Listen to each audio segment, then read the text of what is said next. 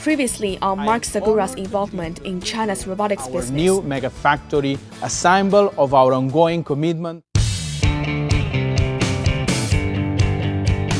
Having had the chance to meet people here and having done some visits, I can confirm the spirit and the opportunities and the market is, is really positive. The environment outside China to come back and strengthen the ties and the day to day collaboration, there's really a great willingness from everyone.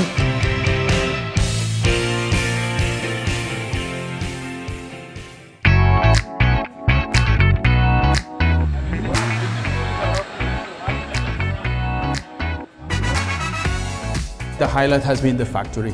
I mean, to see our investment, 150 millions, come to life, 60,000 square meters with all kind of technology, has been really impressive.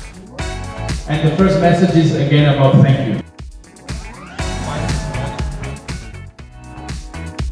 We have met authorities, the party secretary of uh, Pudong. We transmitted the deep message of uh, thankfulness to the government, but then we also got a great feedback in terms of the, the government being very impressed about our commitment with uh, Pudong Shanghai in China. They were encouraging us to really show that economy and business climate is really coming back fast in China.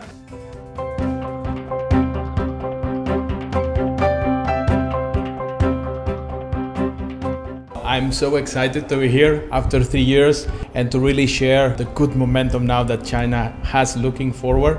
Honestly, the thing that always surprised me is the Chinese people and the China team. Knowing what the people went through, because of course in Europe we also had a hard time with uh, COVID, to really find out the continued uh, spirit of innovation, spirit of uh, development.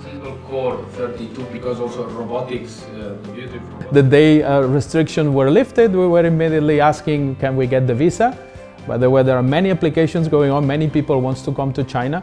So of course, I mean, it, this is our largest market for robotics, uh, ABB globally, and the largest business unit.